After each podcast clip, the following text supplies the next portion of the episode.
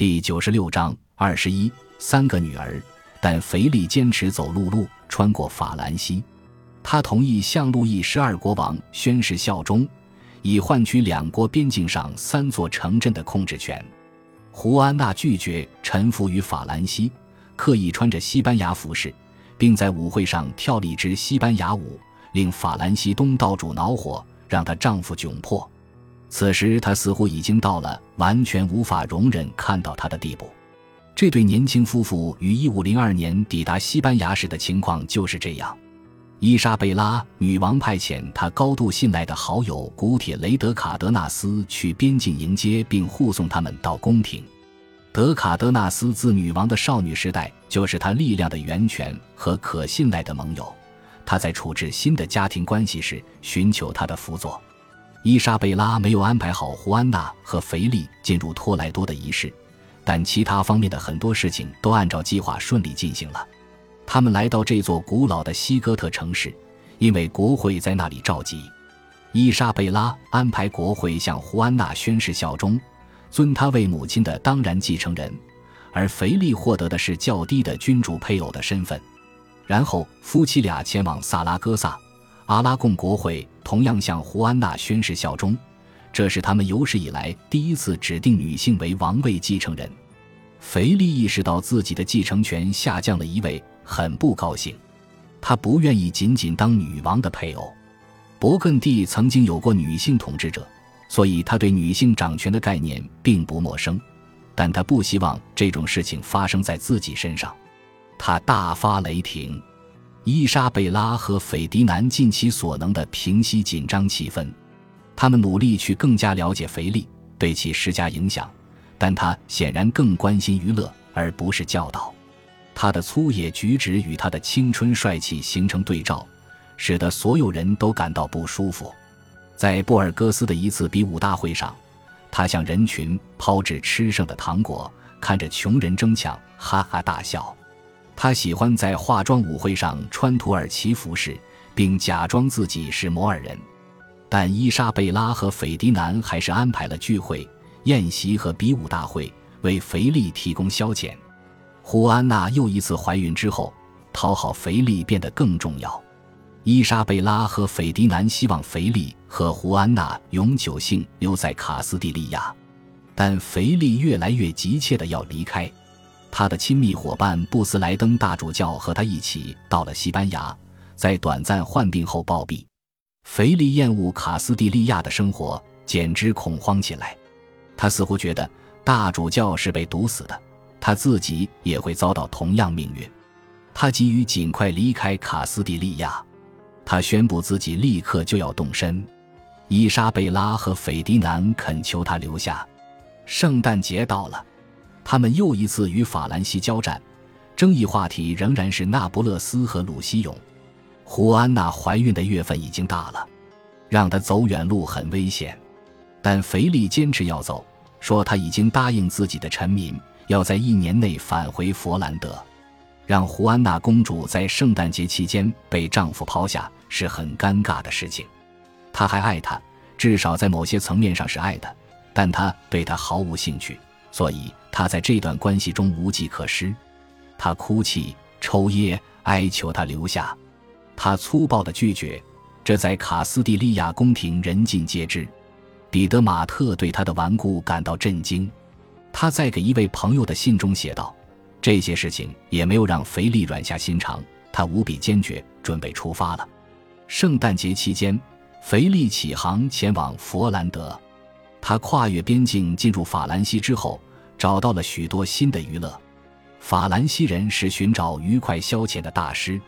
他在那里逗留了数月，明确表示他离开卡斯蒂利亚的理由都只是借口。胡安娜的父母正在与法兰西争夺那不勒斯，对他的不忠和软弱性格感到震惊。他完全被法兰西人主宰，受制于他们，这对他自己和对西班牙的利益都是威胁。彼得马特写道：“他的谋臣都被法兰西的贿赂收买了，他们对他的影响力极大，以至于他似乎不是自己的主人。”腓力继续在法兰西停留，让胡安娜越发感到自己被抛弃了。他对他在夫妻分离期间的拈花惹草十分吃醋，甚至到了执迷的地步。他的担忧不是没有根据的。西班牙驻佛兰德大使古铁雷戈麦斯德夫恩萨里达写道：“他特别容易受到谋臣的影响，那些人让他过着放荡的生活，执迷不悟，带他从一个宴会去另一个宴会，从一个女人身边到另一个女人身边，直到他的身体和灵魂都被法兰西人控制，他们把他变成了自己的卫星。”胡安娜备受羞辱和伤害，竟将怒火转向自己的母亲，因为母亲坚持要她留在西班牙。斐迪南又一次上战场，在佩皮尼昂与法兰西人交战，所以伊莎贝拉承受了胡安娜的大部分的怒火。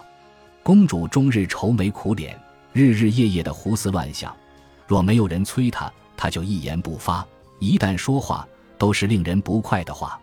彼得马特写道。三月，胡安娜几乎无法抑制的怒火还在燃烧的时候，在埃纳雷斯堡生下了自己的第四个孩子，也是他的第二个儿子。他被取名为斐迪南，以纪念他的外祖父。这次分娩仍然很顺利。胡安娜的身体还没有完全恢复，就开始坚持要求到自己丈夫身边。她发了疯似的要重新夺回他的爱和关注。为了尽快动身。她愿意把婴儿留在他父母身边。伊莎贝拉想尽办法延缓她的动身，因为要去佛兰德，就需要从陆路经过法兰西。此时，西班牙与法兰西激战正酣，若走海路，就要承受极大风险。伊莎贝拉劝服胡安娜，他们应当去家乡及塞戈维亚的宫殿，因为塞戈维亚在去往布尔戈斯的路上，因此也在去佛兰德的路上。到了那里之后。他派遣胡安·德丰塞卡护送胡安娜继续前进，去梅迪纳德尔坎波。伊莎贝拉一定是觉得此事十分微妙，才挑选胡安·德丰塞卡，因为他原本已经在忙于监管前往新大陆的远航，他一定是觉得可以完全信赖他。胡安娜抵达梅迪纳德尔坎波的拉莫塔城堡之后，收到了肥力的一封信，要求他到他身边。他大吵大闹的要立刻出发。他命令仆人开始收拾行装，准备动身，这让胡安·德丰塞卡陷入了两难境地。因为如果他阻拦他，就会招致他的愤怒；如果他不阻拦，就等于是违背了女王的命令。最后，丰塞卡命令将要塞大门紧闭，不准胡安娜离开。他大发脾气，威胁等他当了女王之后要处死他。的确，伊莎贝拉的身体状况越来越差。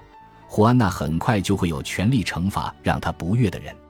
丰塞卡向伊莎贝拉发去十万火急的消息，告诉她发生了什么事情，然后努力劝说胡安娜等待她母亲抵达来商讨此事。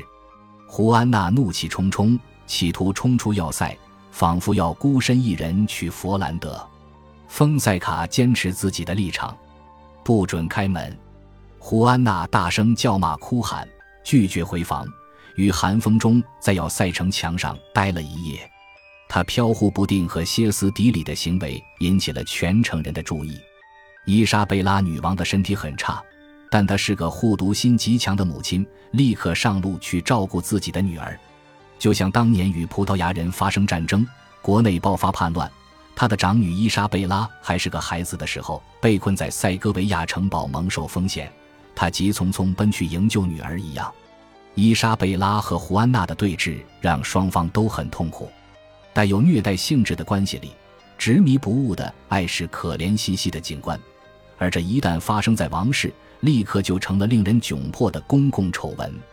最后，胡安娜冷静下来，离去了。伊莎贝拉精疲力竭，再也不能前进，于是，在梅迪纳德尔坎波家中住下。这是他童年很熟悉的地方。这不幸的事件让他越发衰弱。他的一位秘书写道：“伊莎贝拉女王被公主殿下搞得悲痛而疲惫。”与此同时，伊莎贝拉对卡斯蒂利亚的梦想似乎要化为泡影了。胡安娜的行为明确表明，她缺乏稳固、确立自己为女王而必须的冷静和稳重，而且她和一个轻浮而堕落的男人捆绑在一起。这男人更关心自己享乐。而非西班牙的利益。胡安娜返回佛兰德之后，发生了更多戏剧性事件。